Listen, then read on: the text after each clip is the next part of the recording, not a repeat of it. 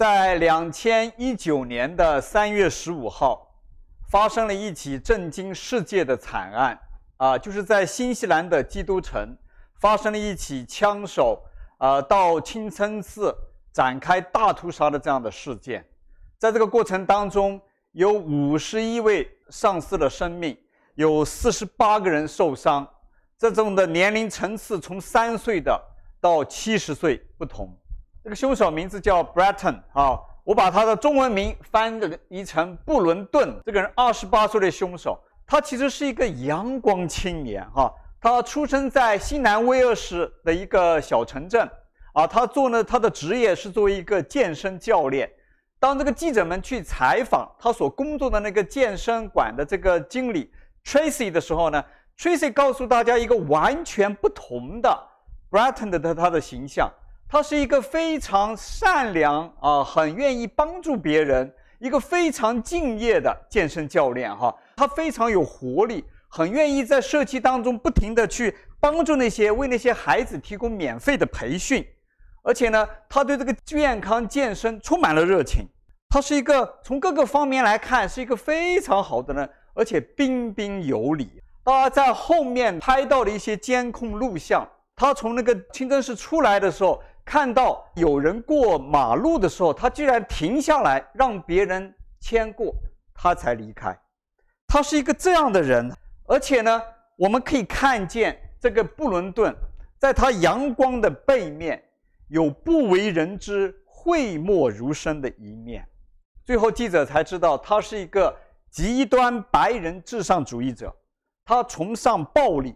对跟他不一样的种族的人、信仰不一样的人，他冷酷无情，滥杀无辜。当他在施行他的屠杀的时候，你知道吗？他通过现场直播，让每一个人都可以看到。在视频当中，他在军乐的伴奏下，啊，抬着他的枪，非常冷静地瞄准射击，精准地射杀他所遇到的每一个人。而当他有错过的时候，啊，一个人受伤的时候，他甚至来到他的面前，非常镇静地开枪补射，确保那个人的死亡。在整个过程当中，非常的镇静、冷血、残酷无情。有一些的老兵看到以后，都佩服他的心理素质。当大家继续深挖的时候，发现他背后干这一切事情的理念，是基督徒对异教徒的圣战。他在之前，他有发表讲话啊，在他的网网站上，他有说出他这一切的理由来。他有非常疯狂的极端的思想，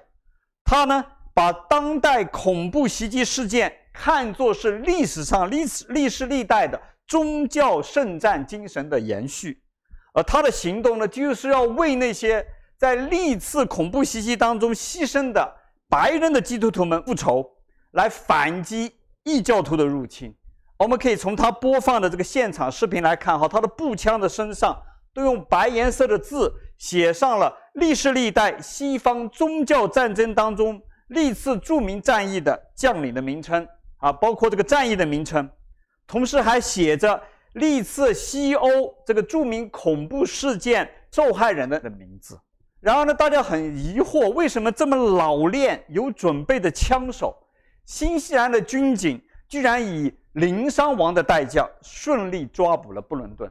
这个后面其实有很深刻的原因。大家都知道，新西兰是一个与世无争的世外桃源的地方，那里的人民都是在和平当中生活。警察除了查酒驾、查超速、罚点款以外，没有这种好像面对持枪悍匪的任何这样的经验。但是原因就是因为这位布伦顿按照他的行动先源。他尽力避免伤害同为白人基督徒的警察，所以才会有这样的结果。还有另外一个故事，啊，有一位叫 Josh 的美国的宣教士，啊，他去到这个泰国，啊，他有一个神给他一个负担，去帮助当地的民间机构去对抗当地日益严重的拐卖少女性奴的这个问题。帮助他们去解救这些的少女，那么他在当地唯一找到一家啊教会有崇拜啊，他去参加他们的主日崇拜，他也感到他们的崇拜、他们的信息都非常有利哈啊，教会弟兄姐妹气氛融洽，彼此相爱。那当地的牧者呢，一直在问他：“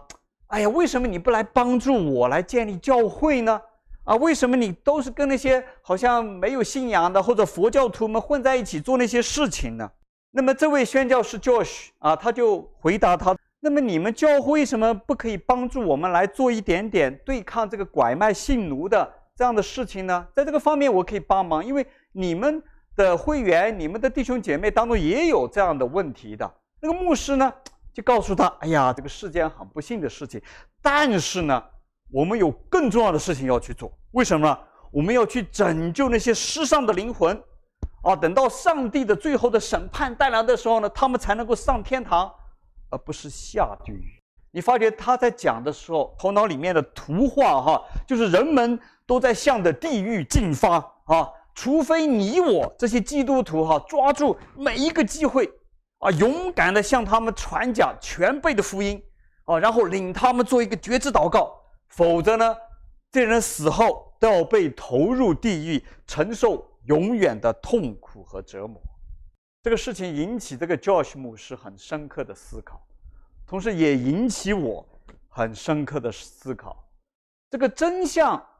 真的是像这样的吗？大家可以看到，这个世界上有很多像布伦顿这样的基督徒，宗教只是他们的外衣，他内心里面其实充满了偏见、歧视、仇恨和恶毒。很多的时候不一定他们在外面杀人。但在他们的心里面，他们已经屠杀了很多的人，同时也有很多热心但是却不明白真相的基督徒。他们宣扬做了决志祷告以后，不管你的生活如何，你死后就上天堂。而如果你没有做呢，你没有认识这个上帝呢，你死后呢就是下地狱。这样的伪福音，而这样的伪福音孕育了一大批活不出见证，对这个世界没有任何正面影响力的。不冷不热的基督徒，他们对真理、对付代价不感兴趣，回避一切的挑战和冲突，最关心的还是自己，啊，维护自己在世界上的舒适安逸和那个宗教的优越，而对于自己以外的苦难，这个世界真正的问题和需要漠不关心。而这些人共同的特点，就是缺乏对真理的认识和探索。缺乏与基督耶稣真实的关系，所以大家可以从这个可以明白为什么啊，我现在建议大家我们开始避免使用基督徒啊这个充满误解的词汇，而用回基督徒本身所要表达那个真实的含义，就是跟随耶稣基督的门徒这样的意思。你发现这些人的言论，他们的见证，让很多的人很多。不认识上帝还没有信主的人，心里面充满了疑问。既然信上帝的人会这样，表面上如此阳光善良，但内心却如此的阴暗、自私、冷漠、恶毒，而且还以上帝的名义大行杀戮，那么上帝呢？而同时，由于人们对圣经的不求甚解、断章取义。宣扬掺了水，甚至是扭曲的真理，以至于世界上很多人对圣经形成了很多错误固定的观念，根深蒂固在那里啊。说圣经里面其实到处是打打杀杀啊，然后条条框框，然后呢充满了歧视哈，对妇女的歧视，始终有一个愤怒的上帝啊，要人做我们永远做不到的那些的规矩规条要求，而且呢还把。一切不认他的人啊，要投入地狱里面去，永远的去折磨。最后呢，还要以最后的审判毁灭人类和这个世界。同时，在这个过程当中，还让人以他的名誉去杀戮、去征服。我们看见历史上的十字军东征，就是这样的事情发生。所以人们不禁要问：这位上帝真的是美善的吗？真的值得我们？把我们的生命和前途未来交给他吗？其实对耶稣、对上帝缺乏真正的认识和信任，分不清楚人一厢情愿的认识和这位独一上帝的启示的不同。我们就是像希腊人一样，啊，把上帝当做一个喂食之神来拜。啊，大家都看到过，这个就是我们希腊人的一个喂食之神的坛。而让我们看见的呢，这个背后其实就是一个以防万一的宗教。所以人一方面口头上承认这位上帝的伟大、全能啊、威严啊，另一方面呢，又在大事上不当真，不去信靠他。其实如果没有真正认识上帝，特别是认识他的本质和性情，其实你会发觉。不管我们做任何的宗教活动，无论是你的敬拜、祷告、奉献、灵修、服侍等等，这一切其实都会有一个潜在的动机。只要你仔细去看，我们都有一个潜在，甚至你没有意识到的动机，就是让这位上帝来适应你我，把上帝、把对上帝的认识放在一个人我们人可以控制的位置。啊，合乎我们的理解，我们的规范，我们道德的标准，而且最重要的是，在我们需要的时候，能够满足你我的需求。所以今天对很多人来说，与其讲敬畏上帝，我们不如说恭维上帝。啊，就是说我们惹不起啊，我们也离得远一点，但是呢，我可以讨好他，可以收买他啊，在我需要的时候。让他可以给我一些的好处，而我们忘了，上帝向我们启示的和他打交道的最重要的要旨，是基于上帝恩典的信靠顺服，不是他来顺服我们，乃是需要人去顺服我们的上帝。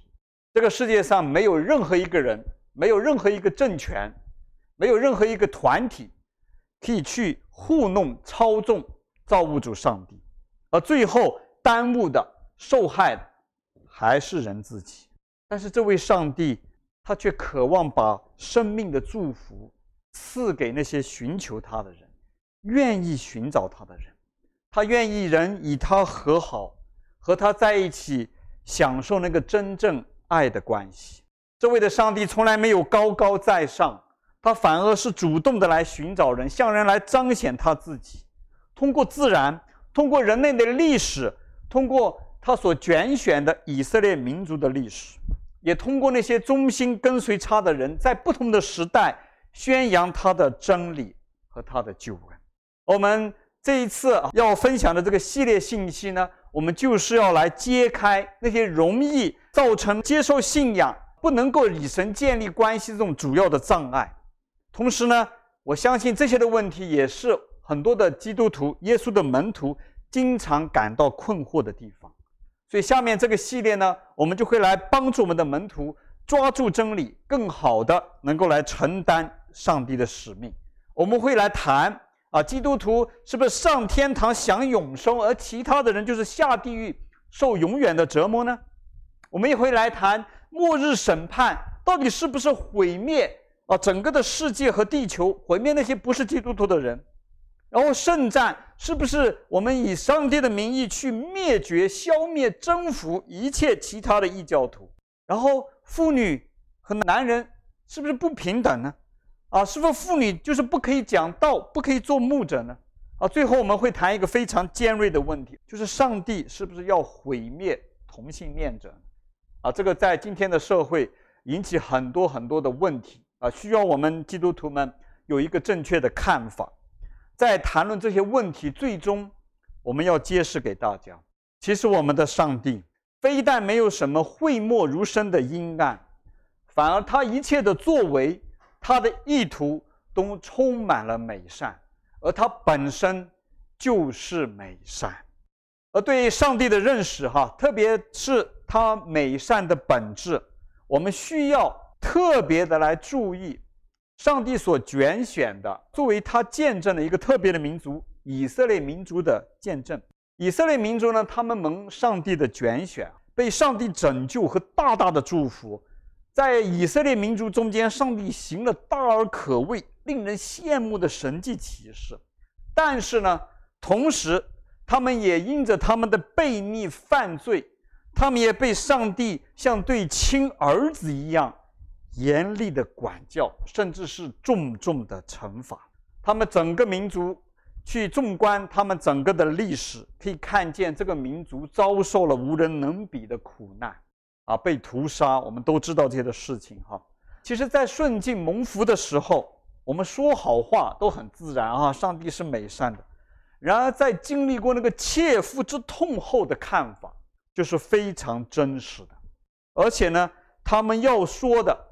就突出的体现在了今天我们所读的诗篇一百四十五篇当中。诗篇一百四十五篇非常的特别哈，大家留意，如果在整个的诗篇当中，它是唯一一个被标注为赞美诗的诗篇哈，The Psalm of Praise。这首诗呢，因为它的原文是希伯来文哈，我们翻译过来的。但它的原文，它是一首离合诗，什么意思呢？就它每个句子的开头是按照希腊文的字母表的顺序来排列的，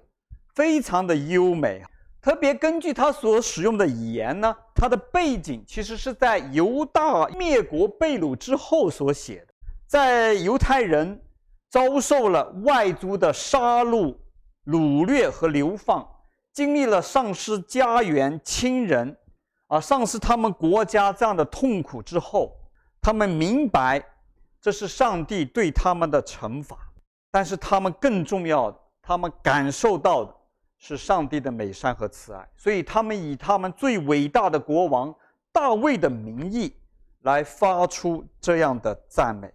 大家要知道，他的地位在以色列民族的生活当中是非常重要的哈。诗篇一百四十五篇和生命记。六章四到五节就是那个非常著名的宣告：以色列啊，你要听耶和华我们的神是我们独一的主，你要尽心、尽性、尽力爱耶和华你的上帝。他和这一段经文一起是犹太人一天三次祷告的内容，他们每天要诵读三遍。而且呢，诗篇一百四十五篇在犹太的祈祷书当中，它出现的次数。啊，比诗篇当中任何一个其他诗篇都要多，所以呢，所有的迹象，这表明哈，他这一首赞美诗的话语，它一直是犹太人民信仰的重要组成部分。下面我们就一起来看一看，在这些经历了苦难而认识上帝的人，他们是如何看待上帝的。诗篇一百四十五篇的头三节，他这样说道。我的神，我的王啊，我要尊崇你，我要永永远远称颂你的名，我要天天称颂你，也要永永远远赞美你的名。耶和华本为大，该受大赞美，其大无法测度。这三节其实是以色列人在上帝面前的誓言。大家知道为什么要有誓言吗？啊，誓言呢？更重要的是一个对自己的提醒，提醒我们那些我们经常我们该做的重要的事情，但是往往很难去持守的啊，所以我们要立誓哈，在上帝的面前我们要立誓，我们要提醒我们要做到这一些哈。在这个誓言当中，也可以看见他们敬拜赞美那个对象，就是向世人来宣告，不是人造的那些可以操控的偶像。而是这位真实的上帝，人类的造物主、主宰，啊，我们生命存活和福祉及意义的最终的决定者，而他才是我们最该、最终敬拜、我们最终敬畏的对象，而不是那些地上的君王、领导、老板，那些会终结的人世间的势力和必定会朽坏的事物。同时，我们要看见一个很奇妙的地方，哈，他们在第三节那里，他们告诉我们的那个敬畏，和那个敬拜的动机，以色列人在经历这一切的苦难之后，他们看见的是什么？非常的让我们吃惊，哈，他们敬拜敬畏的动机，不是说上帝满足了我的需要，应允了我的祷告，不是这些，而是。他本身作为上帝造物主，他本身就值得我们敬拜和赞美。所以以色列人在经过苦难以后，看见的是上帝的本性是什么，而且同时他们甚至表达，因为我们不能够完全认识他，所以我们敬畏他，我们赞美他。啊，用我们英文来说，awesome。这就是以色列人一直在清清楚楚向世人来见证的，他们真正敬拜的对象。而在他们经历苦难以后，形成对上帝的认识，我们可以看见，在诗篇其他的句子当中表现出来的，其实是充满了对上帝的崇敬，啊，敬拜、称颂、赞美，他们的坚信不疑。而且不仅如此，哈，你看见下面一段第四节开始，他要去什么？要每一代又一代，我们的后代要一代一代，代代相传。去干什么？你发现这些的关键字散布在整个这一个的诗篇当中。你要去传讲，你要去传扬啊，你要去传开，你要去高唱。只要每一个有心的人，你仔细去看这段的经文，你会可以看见，你可以听见，甚至用你的心灵去感受到一个非常突出的信息：这位的上帝有恩惠，有怜悯，大有慈爱。好，第十三节。他一切的话信实可靠，他一切的作为都有慈爱，一切的作为都有慈爱。不管我们人去怎么去看，怎么去经历，怎么去解读，他在这里以色列人宣告他一切的作为都有慈爱，而且在十七节，他一切所行的无不公义，一切所做的都有慈爱。大家看见吗？当你带着一颗敬拜的心，像以色列民族那样一起来诵读诗篇一百四十五篇的时候，你会得到一个最终核心的信息：这位伟大的上帝是一位美善的上帝，而他的本质就是美善，而且他的美善和他的本性，以及他对人的旨意。体现在这些被造之物当中，体现在这个大自然，以及他在这个世界上，在人群当中的工作当中。而且呢，我们现代的人更是知道，当耶稣基督到来，当耶稣基督为全人类受死复活，更是把这位上帝的美善表现到了极致。耶稣到来，让人，让这个世界上的人类。第一次可以看见、触摸到他，和他一起生活、服侍，向人彰显了超越人认知、不受人的思想意识、道德观念、智慧所限制和操纵的那位独行骑士却充满了公义和慈爱的上帝。而他做的这一切，当我们明白他救恩的整个图画的时候，我们可以知道，都是为了让我们。和他能够分享他的爱，他的荣美、圣洁和永恒。他给人，并且始终尊重人的自由意志。这位上帝从不威逼利诱，而是用他的爱来呼唤每一个人去信靠顺服他，而最终让我们被玷污的这个生命和那个自由意志可以得到完全的更新。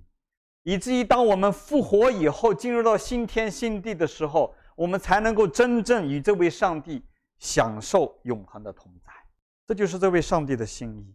我记得以前我读到一个的故事，啊，就是一位神学家经历一个非常惨痛的的事情，就是他的爱妻去世了，他的爱妻罹患了癌症，在整个过程当中，他拼命地向神祷告、祈求、许愿。祈求上帝能够来拯救他的爱妻，但是最后，他的爱妻还是在一个不长的时间内就离开了他。这个事情让他痛不欲生，他每天沉浸在痛苦当中，不愿与外界打任何的交道。他一天就是在那里痛哭，他责问上帝：为什么我那么多的祷告，我服侍你，我把我一生奉献给你，但是。你没有给我任何的回应，在整个的过程当中，他的信仰几乎破灭。然而，就是在他这样黑暗的当中，上帝借着一个非常奇妙的经历，带他走出了黑暗和阴霾，重新站了起来。他分享，这是一个他很特别的经历，跟大家讲，不是这样一下的，是在他整个的寻求过程当中，突然有一次他感受到，在他在撕心裂肺的来寻求上帝对他的回应的时候，他感受到耶稣基督。在十字架上正在受苦受难的时候，默默无声。在这一片的寂静当中，他终于体会到上帝的心肠。他说：“上帝用耶稣基督在十字架上的默默无声，给了他一个振聋发聩的回答。上帝的儿子为了人的罪尚且如此。”让他真实的感到了上帝至极的美善和大爱，而且因着耶稣的死，他终于明白过来，他的妻子如果没有经历这个的癌症，后面也会死亡。然而，正是因着耶稣，他的妻子不是灰飞烟灭，乃是脱离了这样在人世间的痛苦。而且他现在有笃定的信心，知道他的妻子将要和他再次在永恒当中相见。我们的上帝用他默默无声的承受这样的痛苦，来向人世间展现一个完全不同神的概念形象，他的本质，他就是与我们一同来经历，乃是要让我们都能够回转，得着他的祝福。今天很多的基督徒。活不出门徒的样子啊，经常的软弱无力。其实与我们对上帝的敬拜、对他的认识，没有靠着耶稣的启示、上帝的话语，有着非常直接的关系。我们作为有罪有限的人，我们很容易被我们自我的感觉、期望、私欲所左右。我们被那些不经考量和检验的传统所局限。更是被我们肤浅的道德标准所绑架，让我们专注在永远修不好的那个老我上，专注在祈求永远满足不了我们的世上的那些的事物上面。而且我们不但自己这样做，我们还领人教人这样来做。结果呢，我们一同陷入了长期的软弱和迷惑当中，难以自拔。很难活出那个上帝告诉我们，你们可以活出的喜乐平安，更谈不上对他人和这个世界正面积极的影响力。我们负面的很多，所以让今天以至于这个世界有这样的局面，其实跟我们每一个称上帝为我们主的人都有关系。我们没有活出那个盐和光的生命来，所以这迫切的需要我们弟兄姐妹们。我们能够回归、回转，我们需要正本清源，回归那个真理，回归那个真爱，回归那个真信仰，回归那个真盼望，回归我们对美善的上帝和上帝美善的坚信和依靠。